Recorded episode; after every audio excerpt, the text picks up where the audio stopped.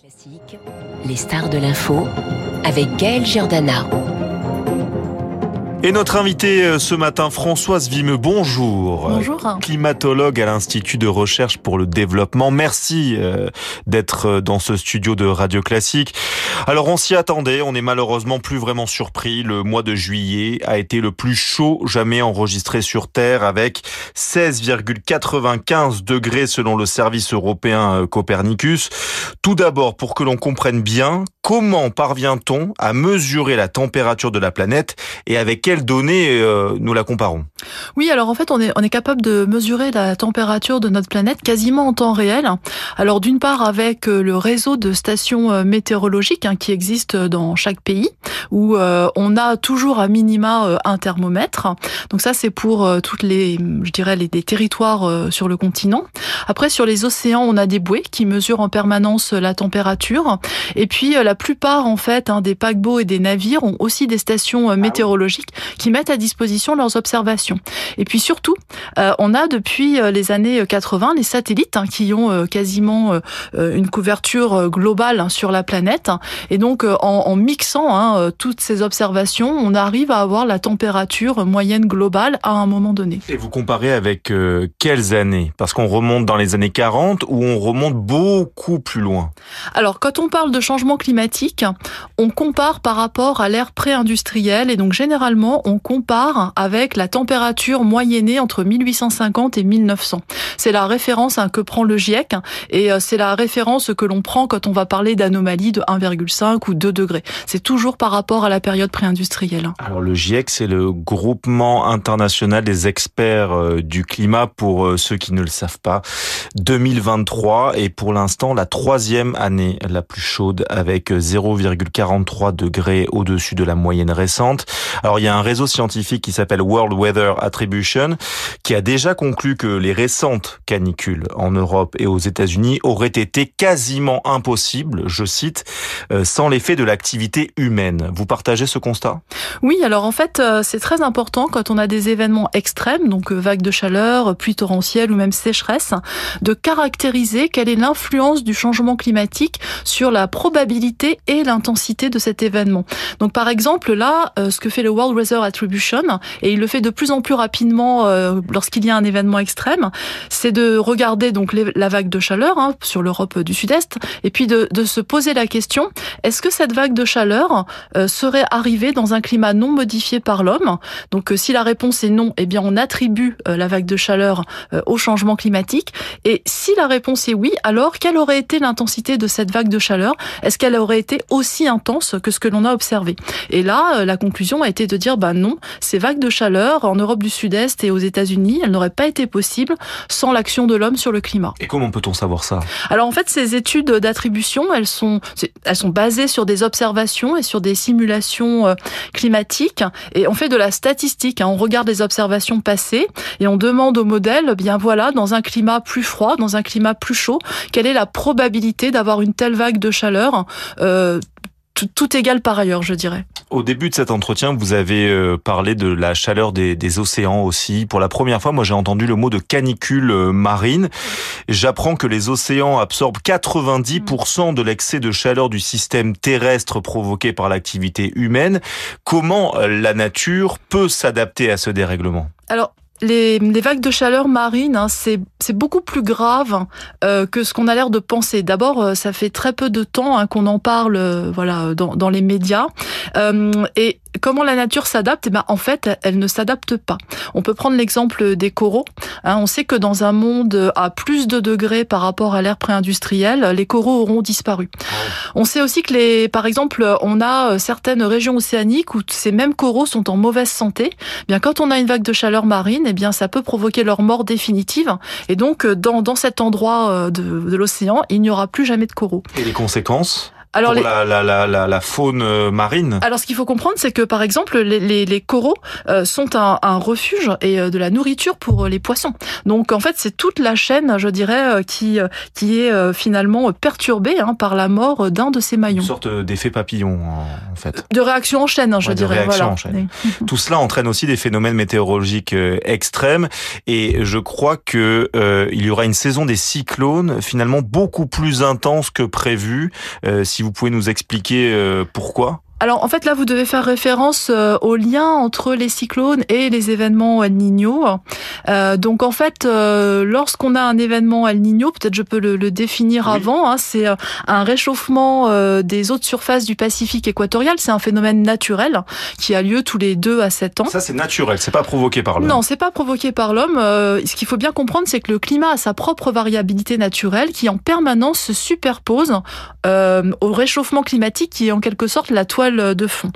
Donc là, ces événements El Niño, en réchauffant les eaux euh, du Pacifique, ils viennent euh, augmenter la probabilité d'avoir des cyclones. Pourquoi? Parce que euh, les cyclones se nourrissent de la chaleur et de l'énergie de l'océan. Donc dans le Pacifique, on vient augmenter la probabilité d'avoir des cyclones intenses et en revanche, on vient diminuer cette probabilité dans l'océan Atlantique par des jeux de ce qu'on appelle de téléconnexion atmosphérique.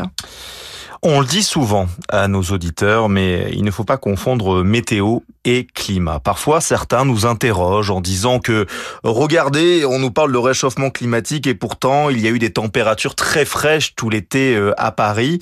Les deux situations euh, ne sont pas antinomiques. Oui, bien sûr. Alors d'abord, euh, peut-être qu'il faut d'abord dire qu'il faut être vigilant à notre ressenti. Par exemple, en 2021, tout le monde s'accorde à dire qu'on a vécu un été très maussade, mais l'été 2021 il est comparable aux étés les plus chauds qu'on a eu dans les années 50 et les années 60. Ça, c'est la, première chose. La deuxième chose, c'est que euh, quand on parle de climat, on va regarder l'évolution de la température sur le long terme. On va regarder des températures moyennes sur 20 ou 30 ans. Et donc, on va avoir une tendance qui se dessine, une tendance où la température augmente. Mais autour de cette tendance où la température augmente, on peut avoir une variabilité d'une année à l'autre, avec des étés des fois plus chauds, des fois plus frais. Mais ce qu'on va avoir dans les décennies et les années qui viennent, c'est de plus en plus d'étés plus chauds que ce qu'on a connu par le passé et de moins en moins d'étés plus frais. Il y a un excellent article dans les échos datés d'hier sur, sur les chaînes de télé qui modifient leur programme météo pour les transformer progressivement en journal météo euh, climat en faisant plus de, de reportages, plus de pédagogie, aussi plus de comparaisons avec des données. Euh, vous, climatologue, est-ce que vous trouvez ça essentiel pour le grand public ou plutôt anxiogène? Alors nous, on trouve ça absolument euh, essentiel, je dirais même presque génial. Hein.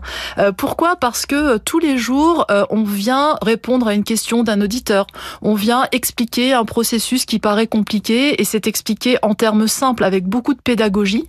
Et en fait, nous, on pense que plus on explique la situation, plus on explique les choses, plus on donne la possibilité aux gens qui écoutent d'avoir en main les éléments essentiels pour comprendre et puis après prendre les, les bonnes décisions selon eux. Pourtant, il y a des gens qui ne croient pas au réchauffement climatique. Comment vous les convainquez alors c'est très compliqué parce que euh, aujourd'hui, euh, moi d'abord je, je, dirais que le réchauffement climatique c'est pas une question de croyance, c'est pas on y croit ou on n'y croit pas, c'est pas non plus une question euh, d'opinion, ce sont des faits scientifiques.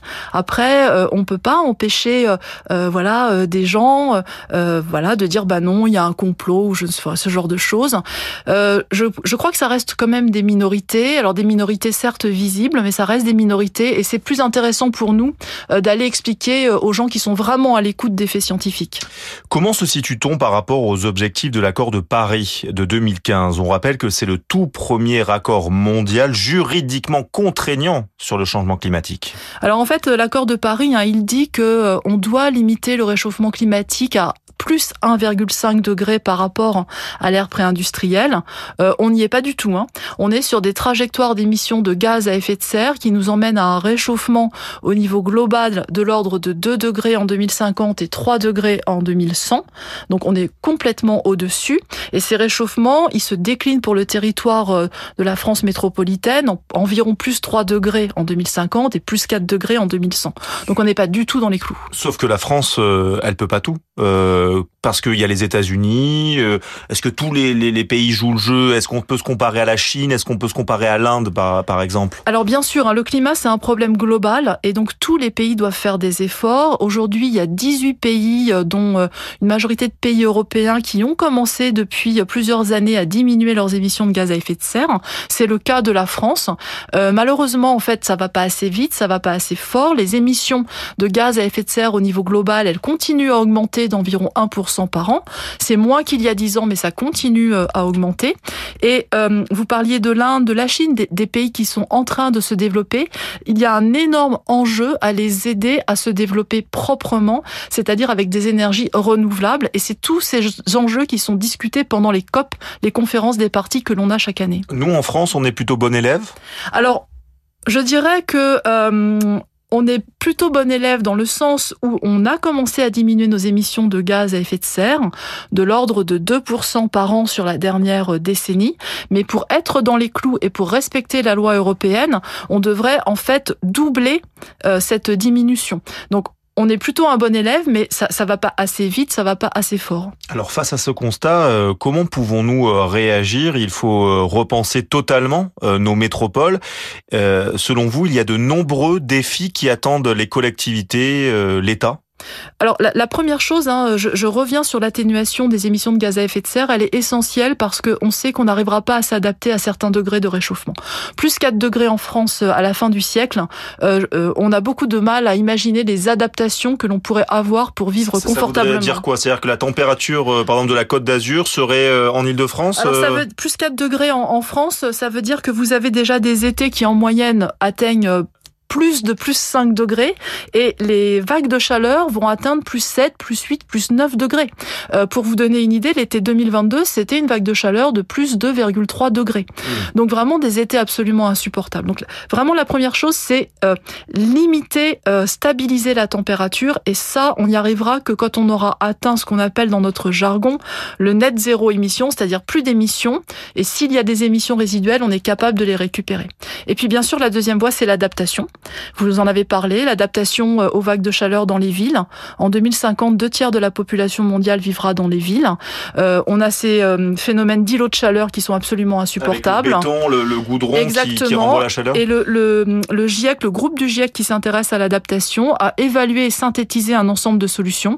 La végétalisation, l'isolation thermique des bâtiments, euh, repeindre les surfaces en clair, enlever le bitume, enlever le béton, vous venez d'en parler.